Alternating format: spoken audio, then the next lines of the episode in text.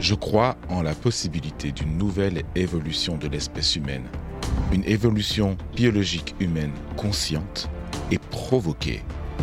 Car je vois mal l'Homo sapiens, cet homme pressé et jaloux, attendre patiemment et modestement l'émergence d'une nouvelle espèce humaine par les voies anachroniques de la sélection naturelle. C'est le credo du généticien Daniel Cohen qui nous pose la question, mais si tout ça est vrai, c'est quoi l'avenir de l'humanité? En vérité, je vous le dis. Devons revenir au centre. Real life for your eyes.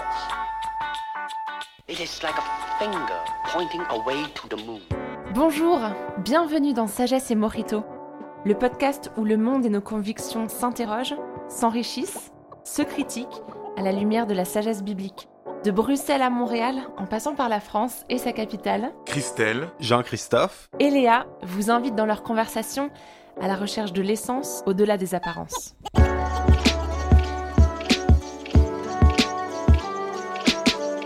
Salut tout le monde, bienvenue dans ce nouvel épisode de Sagesse et Morito, le podcast où on s'interroge sur l'essence au-delà des apparences avec mes partenaires en crime Léa Bonjour. et Jean-Christophe.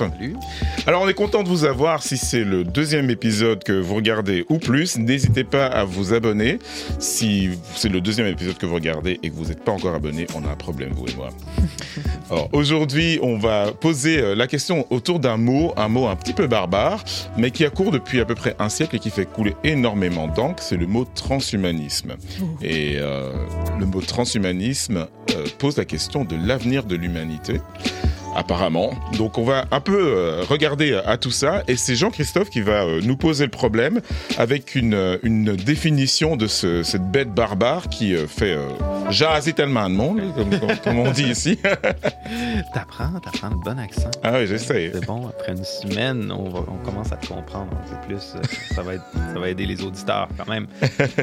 Euh, le transhumanisme, qu'est-ce que c'est? L'intellectuel euh, Nick Bostrom décrit le transhumanisme comme le mouvement intellectuel et culturel qui affirme la possibilité et l'opportunité d'améliorer fondamentalement la condition humaine par la raison appliquée. euh, notamment à travers la technologie, d'une manière qui nous permet d'éviter, d'éliminer le vieillissement ou d'améliorer les capacités bon, intellectuelles, physiques, psychologiques de l'homme. Autrement dit, créer des surhommes ou une meilleure version de l'humanité.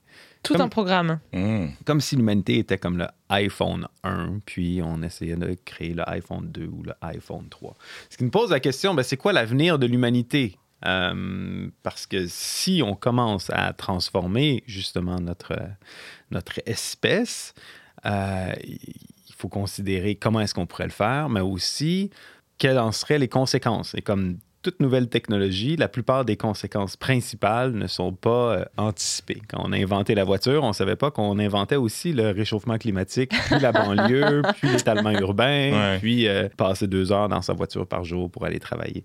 Donc, Qu'est-ce qu'il y en est du transhumanisme? là? Là, on- c'est beaucoup plus important qu'une voiture parce que là, on, on parle de changer, de transformer la nature humaine elle-même. Et tu penses que c'est possible? Ça C'est c'est- c'est vraiment euh, la- parce que j'ai déjà entendu parler de transhumanisme. Parfois, c'est un petit un petit peu associé à ce qu'on appelle des, des discours complotistes. euh, Mm. euh, ça vient vraiment de quelque part. Est-ce qu'il y a une pensée derrière euh, ce- cette logique de transhumanisme ou pas? Oui, ça vient des Illuminati. Ah ah. Merci. Je sais que tu réponds à ma préoccupation. On attribue à Adrian Huxley, donc le, le- le frère de Aldous Huxley, auteur de euh, du meilleur des mondes. meilleur des mondes, euh, premier directeur général de l'UNESCO, euh, donc un intellectuel britannique illustre, le terme transhumanisme. Et, et donc, est-ce qu'il y a une conspiration? Il n'y a pas une conspiration, mais c'est plutôt de dire que cette pensée-là ou cette réflexion-là sur le dépassement de l'espèce humaine existe quand même dans les cercles intellectuels euh, depuis euh, le milieu du 20e siècle. Mhm. Donc, euh, ça a pris du temps ou ça prend du temps avant d'être d'être un- un discours qui est grand public, mais ça ne veut pas dire pour autant qu'il y a une conspiration ou il y a comme Mm. un, un message secret. Oui, et puis finalement, c'est pas euh, nouveau euh, du tout euh, de vouloir euh, aller, euh, aller plus loin, aller plus haut, devenir meilleur. Finalement, c'est euh, quelque chose de, de très antique, euh, cette, euh, ce, ce Mhm. combat de l'homme entre est-ce que je suis plutôt une bête ou est-ce que je suis plutôt un dieu? On préfère aller du côté du dieu et du coup, on cherche à se dépasser. La différence, c'est qu'aujourd'hui, on a tellement développé nos technologies et on a des techniques qui dépassent même l'entendement qu'on peut aller. On peut espérer aller plus loin Mhm. notamment euh, dire euh, adieu à la mort. Euh, la mort de la mort, Ouais. c'est euh, Ray euh, Kurzweil qui dit que c'est pour 2045. C'est c'est pas un futur très très lointain. Non, c'est Ah ouais. ça, c'est ça. Donc, depuis Adrian Hux- Huxley, euh, le transhumanisme a fait beaucoup de chemin. Puis, Adrian Huxley disait justement, euh, le jour où la majorité de la population va dire je crois dans le transhumanisme, c'est-à-dire je crois dans la possibilité et le devoir, parce que c'est deux choses différentes, Ah ouais. euh, de transformer la nature humaine, que ce soit à travers la manipulation génétique, l'intégration de nouvelles technologies, euh, de créer des hommes-machines. Euh, ben, une, fois que, une fois que la majorité de la population est d'accord avec ça, on, on est à l'aube de vraiment une transformation de l'espèce qui est, qui, est, qui est sans précédent. Ouais, donc euh, si, je me base sur ce que tu dis, le transhumanisme, c'est pas juste un mouvement de pensée à ce moment-là, puisque ça entraîne aussi une façon dont on devrait vivre. On se rapproche plus en fait d'une sorte de système de croyances et, et, et du coup de pratiques qui en, qui en découlent. C'est quelque chose dont on parle beaucoup cette saison, hein, Ouais. d'identifier dans la société les systèmes de croyances euh, qui disent pas forcément leur nom parce qu'ils se manifestent à droite et à gauche, mais mais qui euh, mais qui se tiennent quoi. On voit que c'est dans notre imaginaire collectif. Euh, Léa, tu mentionnais justement que ça date pas d'hier, cette idée-là du transhumanisme, mais beaucoup de nos mythes et légendes ou euh, récits par rapport au dépassement de l'espèce humaine euh, sont liés d'avertissement. On pense Mm. au mythe d'Icare, par exemple, Oui. euh, qui, qui se fabrique des ailes pour, euh, pour, euh, Pour rejoindre les dieux. pour rejoindre les dieux, pour sortir du, du labyrinthe, puis finalement qui chute. On a le mythe de Prométhée aussi. Euh, on a la, tour de Babel, hein, où, euh, où l'humanité voulait bâtir une tour pour être euh, ben, comme des dieux. Adam et Ève, encore une fois, ce, fruit défendu, hein, où la promesse du serpent est ben, si vous en mangez, vos yeux s'ouvriront et vous serez tels des dieux. Donc, à chaque beaucoup dans nos récits, il y a cette idée-là de euh, la tentative de l'élévation de l'homme et qui, qui, qui retombe euh, avec fracas. Puis euh, cette question-là du transhumanisme, je pense c'est- c'est très présent dans la science-fiction aujourd'hui. Oui, c'est vrai. Et bien souvent, ben, c'est le même récit qui revient. C'est comme une... Faisons attention à cette tentative de, de transformer l'espèce humaine parce qu'il peut avoir un ensemble de conséquences qui sont imprévisibles. Ok, donc là, tu nous dis qu'il y a un- une sorte de- d'avertissement moral qui existe depuis euh, très très longtemps dans l'humanité par rapport au fait de pouvoir dépasser euh, notre nature, dépasser nos limites naturelles. Euh, mais en même temps, on vit voilà, au 21e siècle où on Mhm. a des possibilités techniques, où on doit se demander dans quoi on investit notre argent Ouais. et qu'est-ce qu'on développe dans l'avenir. On a aussi des possibilités techniques qui nous permettent non seulement de- de- d'a- d'améliorer la condition humaine, euh, je veux dire, Mhm. matérielle, mais qui, qui, va plus, qui vont plus loin, en fait, qui, Ouais. qui veut- peuvent améliorer la santé humaine. Enfin, on peut aller beaucoup plus loin. Je pense que Mhm. des gens qui, il y a 100 ans, 150 ans, diraient c'est pr- pratiquement euh, divin. Donc, même si euh, pendant longtemps le transhumanisme était une- une- un thème de science-fiction, on arrive vraiment à un point euh, au niveau de la technologie où on a vraiment l'impression qu'on est à l'aube de ça et que même déjà on a commencé à, à- à s'engager dans le transhumanisme. Il y a une nouvelle technologie qui a été développée euh, il y a une décennie à peine, euh, qu'on appelle le CRISPR, qui est, euh, qui est dans le fond nous permet, permet aux scientifiques de manipuler euh, l'ADN. Dans le fond, c'est un peu comme la fonction copier-coller dans, euh, dans un traitement de texte. Euh, on a découvert une manière assez efficace, assez simple, d'enlever des parties de génome, de rajouter des parties de génome.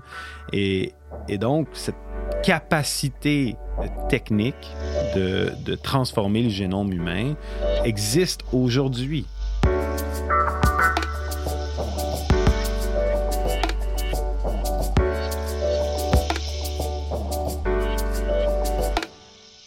En fait, ça n'a pas fait énormément de bruit, mais, euh, mais ouais, effectivement, il y a quelques années, un professeur chinois du nom de He Jiankui a euh, appliqué cette te- technologie euh, CRISPR dans une, une procédure de- d'insémination artificielle dans le but de euh, modifier un, un- un gène qui est lié à l'apparition de, de certaines maladies. Et donc, l'idée, c'était d'éviter aux, aux enfants qui sont effectivement nés après, après ça, de développer cette maladie. Et donc, euh, euh, OGM, c'est organisme génétiquement modifié. Ça s'applique en général à des plantes, mais ça n'avait jamais été appliqué à des êtres humains.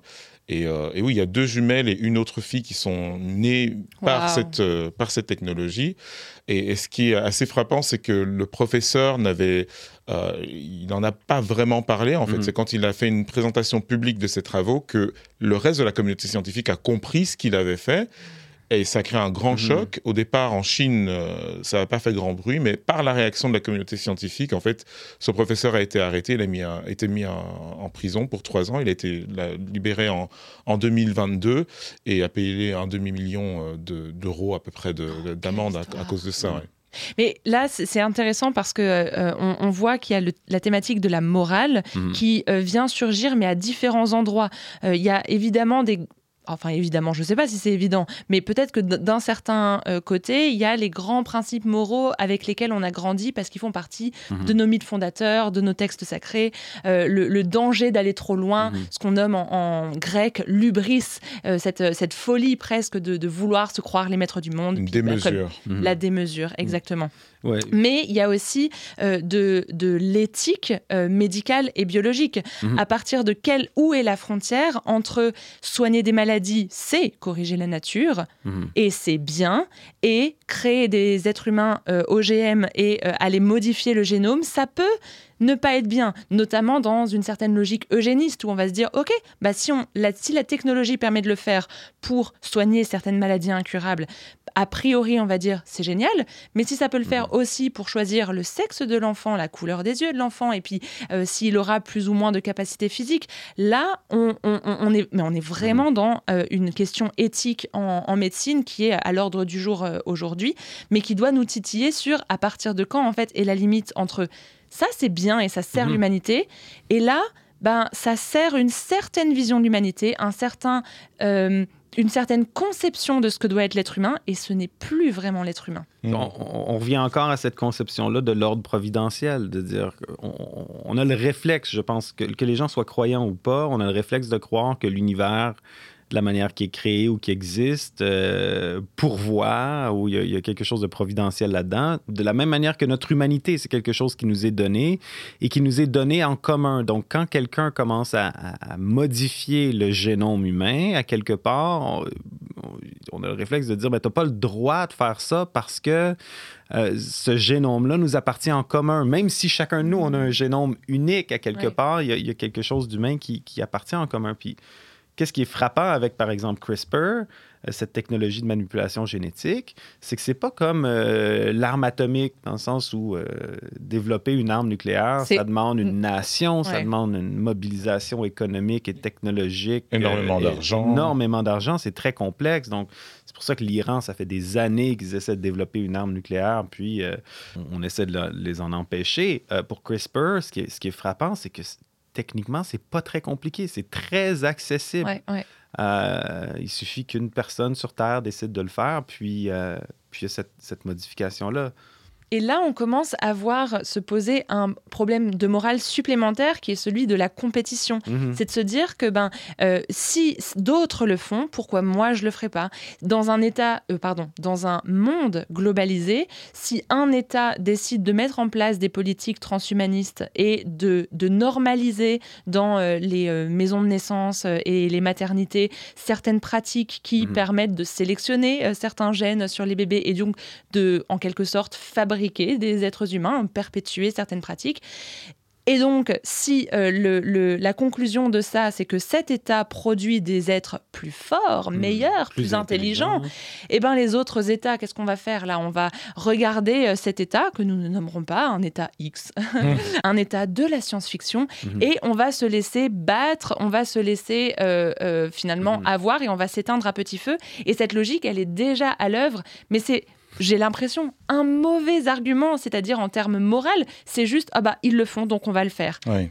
On est, en fait, on est pris dans cette logique-là. On est pris dans une logique. Oui, mais c'est pas tellement de la science-fiction parce que Malheureusement, non. Non, non, dans, dans, dans la situation du, du professeur là, Jianqui que, que j'évoquais tout à l'heure, c'est vraiment un questionnement qui a, qui a surgi. Pourquoi? Parce que euh, ce professeur a été capable, la Chine est quand même un, un- un régime qui est assez centralisé, où les activités de tout le monde, mais y compris des scientifiques, sont, sont supervisées, sont surveillées, et il n'y a pas eu en fait de- de- d'intervention euh, euh, dans le travail de He Jiankui avant qu'il ait terminé euh, ses recherches.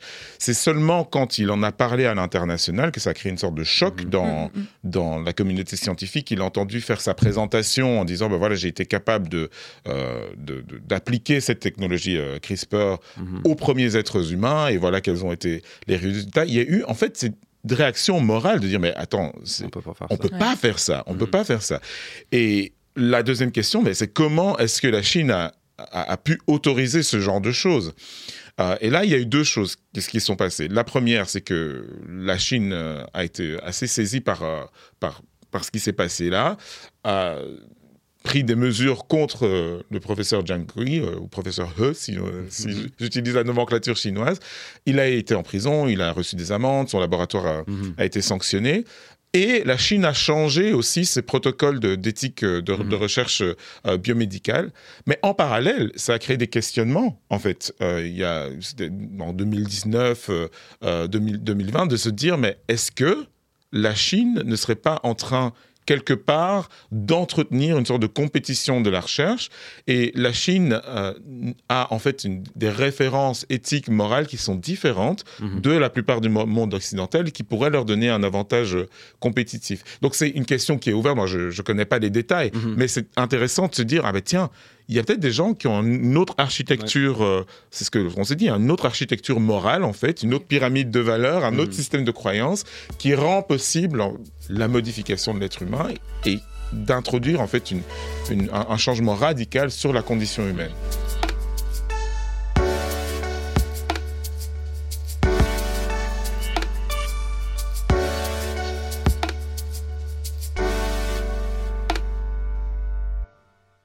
Juste faire un, petit tour d'horizon parce que là, on parle beaucoup de CRISPR, on parle d'une technologie particulière, puis pour illustrer euh, comment, à quel point on est à, à la veille du transhumanisme, il y a plusieurs autres technologies qui sont développées en ce moment. On, on pense encore à notre ami euh, Elon Musk, euh, le milliardaire. ins- Je savais pas qu'il était déjà devenu Ouais, notre ami. ouais, on va l'inviter un jour.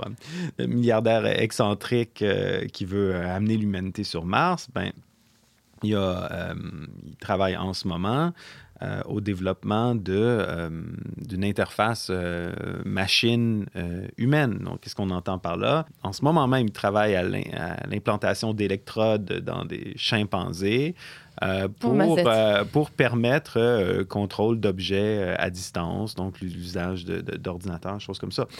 L'idée au début, c'est de permettre à des gens qui sont euh, paraplégiques ou quadraplégiques de retrouver le mouvement ou la vue. Fait encore une fois, il y a une pression morale en faveur de, euh, du développement, de, de- de franchir cette frontière-là. Puis une fois qu'on a franchi la frontière, bon ben là, attends, si ça marche, il- c'est difficile de dire, ben quoi, pour, pour vos idéaux moraux, vous allez laisser cette pauvre personne-là, euh, paraplégique, vivre le reste de sa vie en chaise roulante. Mais de l'autre côté, une fois qu'on a traversé la rivière, ben là, l'argument devient, ben là, on le fait déjà pour les paraplégiques, ça fonctionne, alors pourquoi on pourrait pas l'utiliser pour con- conduire une voiture, piloter un avion ou, euh, ou contrôler un- un- une, une armée de drones, euh, de drones tueurs? Tu sais, c'est- Mm. Après ça, il n'y a plus de limite. Et justement, toute la question du transhumanisme repose sur ce principe des limites. À partir de quand trop, c'est trop Ivan Illich disait L'outil simple, pauvre, transparent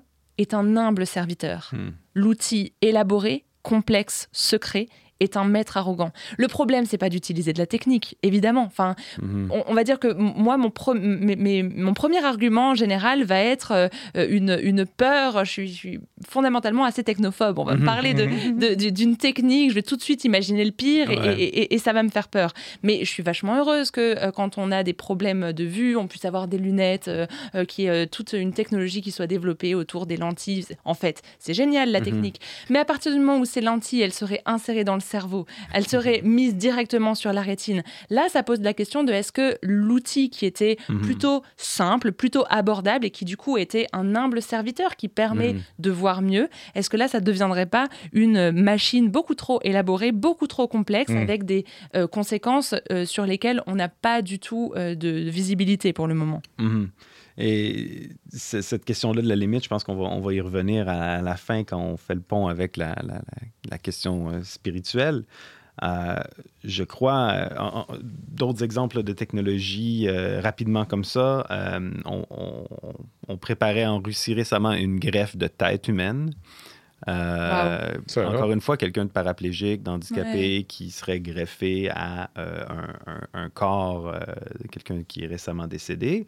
Euh, Ce que ça pose, par contre, c'est que déjà, en ce moment, on est capable de cultiver certaines parties, certains organes humains à partir de cellules souches. On a découvert la technologie, justement, la cellule souche, c'est une, une cellule qui est, qui est non différenciée, c'est-à-dire que, on a des cellules de rétine, des cellules cardiaques, des cellules musculaires, mais cette cellule souche n'a pas encore trouvé sa spécialité. Euh, ben, on a trouvé, par exemple, récemment, on a, on a fait une greffe de, euh, de trachée à une dame euh, qui avait, un, je pense, un cancer de la trachée. On a pris euh, la trachée de quelqu'un de décédé. On a dissous les cellules qui étaient dans cette trachée jusqu'au point où il restait seulement un genre de microsquelette, un microsquelette qui existe entre les cellules. On a placé dans ce microsquelette les cellules souches de la dame euh, qui devait se faire remplacer la trachée et ben, il a poussé à quelque part.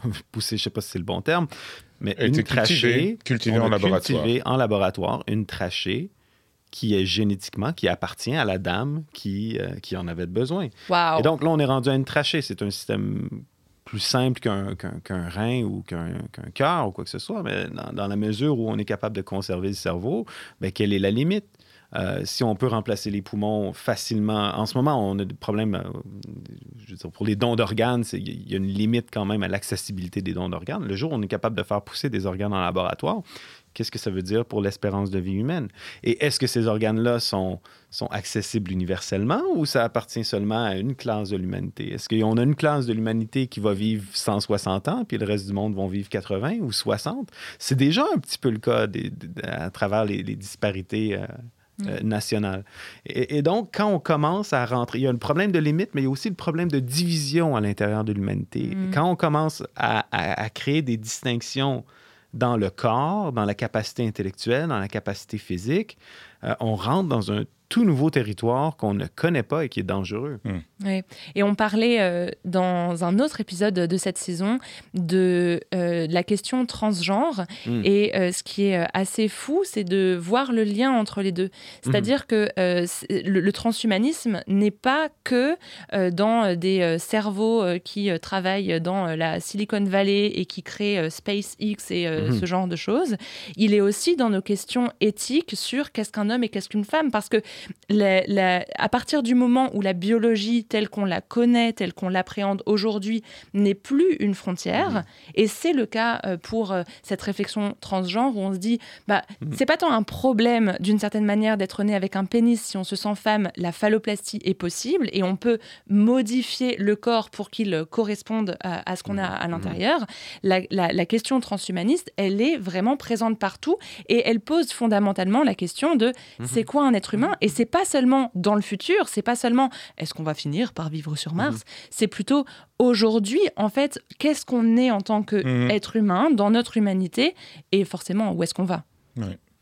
Dans le fond, euh, tout à fait, tu fais bien de souligner cette- ce lien-là avec le, le- le transgenrisme où euh, déjà là, on a un exemple où quand notre corps ne correspond pas aux aspirations qu'on a comme être humain, ben on peut, on, on a la technologie et on utilise les moyens technologiques pour modifier ce corps-là. Bien entendu, ça a lieu à une échelle individuelle. Quand on Oui. parle de manipulation génétique, ça peut avoir lieu à une échelle nationale, mais beaucoup des technologies, justement, qu'on mentionnait, se font à l'échelle individuelle. Euh, L'implantation de- de- de- d'appareils électroniques qui augmenteraient notre vision ou qui augmenteraient notre capacité cognitive ou qui augmenteraient notre force musculaire. Mais très nécessairement, on on va pas faire des implants à 8 milliards d'êtres humains. Cet, cet- cet accès à la technologie va être... euh, Réservé à certaines personnes. hein. réservé à certaines personnes, inégal. Euh, le politologue anglais Thomas Hobbes disait justement qu'il y a un principe fondamental d'égalité chez l'homme parce que, bon, même si un homme peut être plus grand, plus fort, plus musclé, puis plus agile que les autres, ben, une fois qu'il se bat contre deux ou trois ou quatre hommes, il peut être renversé. Mais là, quelle est la limite quand tu es capable de contrôler une armée de robots avec ton, ton, ton, ton, sup- ton super cerveau? Euh, ça peut sonner comme, euh, comme de la, de la science-fiction, mais aujourd'hui, cette technologie-là est à portée de main ou même théoriquement possible. Hmm. Et donc, quand on a des différents niveaux d'humains, il faut, faut considérer justement ces, ces conséquences imprévisibles-là.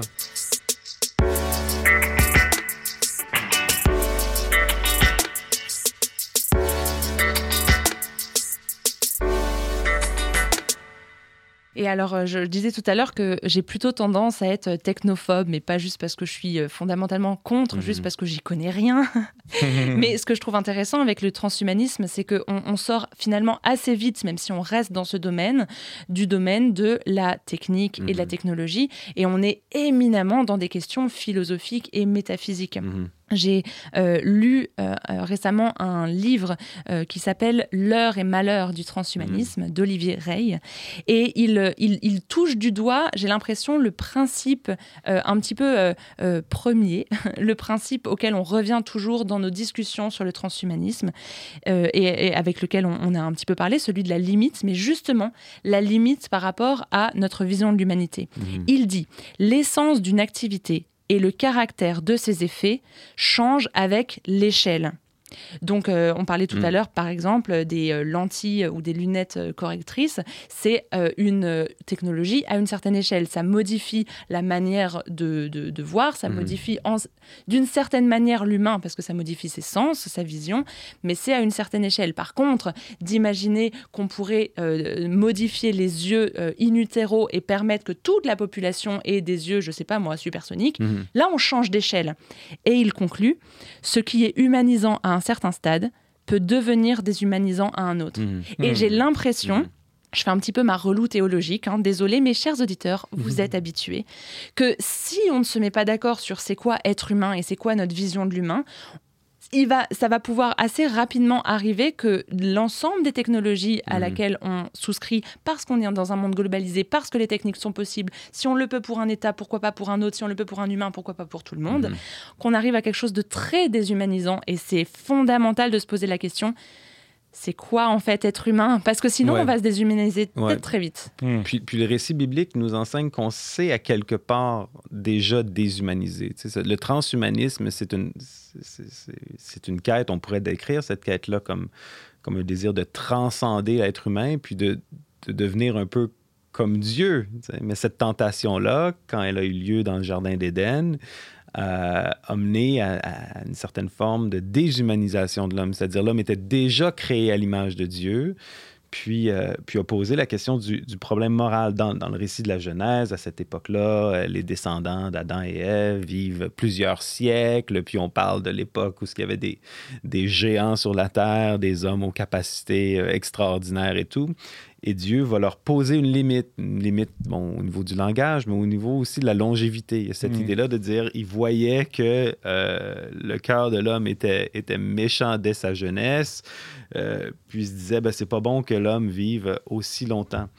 Et à quelque part, cette limite-là est peut-être aussi providentielle. Euh, Qu'est-ce que tu entends par là? dans, dans le sens où on est, on est capable d'augmenter nos capacités, déjà à travers la technologie, même si ce n'est pas intégré à l'intérieur de nous. Je veux dire, l'être humain possède aujourd'hui collectivement euh, des pouvoirs qui étaient, réservés euh, aux dieux dans l'ancien, monde, dans l'Antiquité. La capacité de détruire euh, des villes entières avec une bombe nucléaire, c'est au-delà de ce que, C'est au-delà de ce qu'on pensait les dieux pouvoir faire, en fait. Exactement. Et- mais notre capacité, bon, si notre capacité technologique a augmenté, notre capacité morale n'a pas augmenté. On est encore les mêmes humains de l'âge de bronze qui possèdent aujourd'hui, qui possédons aujourd'hui des technologies euh, qui sont trop lourdes pour notre capacité morale. Puis à Mhm. quelque part, le, cette- le transhumanisme pose cette question-là. Il pose la question de notre développement moral. Comment est-ce qu'on peut avancer dans notre sens moral, notre Aussi. compréhension du Oui, monde c'est vrai. Et il nous confronte à ça. Et là, toutes les technologies qu'on mentionne nous, amé- nous, nous- nous- nous- nous permettent de nous dépasser sur nos capacités physiques, intellectuelles, euh, biologiques. Mais il n'y a rien qui nous permet de surpasser notre- nos limitations morales. Et, le transhumanisme et nos, craintes par rapport au, transhumanisme nous confrontent à ça. Nous confrontent au fait que le problème de l'homme, oui, ces problèmes-là peuvent être importants, peuvent être esthétiques aussi, euh, le, problème de la capacité euh, intellectuelle, physique, quoi que ce soit. Mais le véritable problème est d'ordre moral. Euh, que l'homme possède la capacité de, bâtir un arsenal nucléaire, ben, tant mieux pour l'homme. Wow, euh, ça, souligne la, grandeur du génie humain. Euh, mais de confier ces armes-là à des hommes avec le même cœur que le mien, ah, c'est extrêmement risqué. Et là, on multiplie le nombre d'armes et d'outils qu'on confie à un homme qui n'a pas grandi moralement. Et c'est pour ça, chers auditeurs et auditrices, que le transhumanisme nous pose face à cette vérité fondamentale avec laquelle on sera tous d'accord. Sagesse et Morito est d'utilité publique. Justement parce que nous, on cherche à réfléchir, c'est quoi nos systèmes de croyances et comment est-ce qu'on les forme et où est-ce qu'on va chercher les grands principes qui vont nous aider à, je l'espère en tout cas, avancer vers plus de morale, une morale plus juste, une vision un petit peu plus et plus, plus équitable de comment on voit les choses, comment on les interprète. Du coup, euh, ben, continuez d'écouter Sagesse et Morito. Merci d'avoir été avec nous pour ce nouvel épisode de Sagesse et Morito. Vous pouvez nous retrouver sur imagodei.fr, toutes vos applis de podcast. N'oubliez pas de vous abonner et de nous mettre euh, un petit pouce bleu ou quelques étoiles. Pour nous rejoindre dans l'aventure, vous pouvez nous soutenir sur les plateformes de dons Tipeee ou Patreon. Merci et à bientôt dans Sagesse et Morito.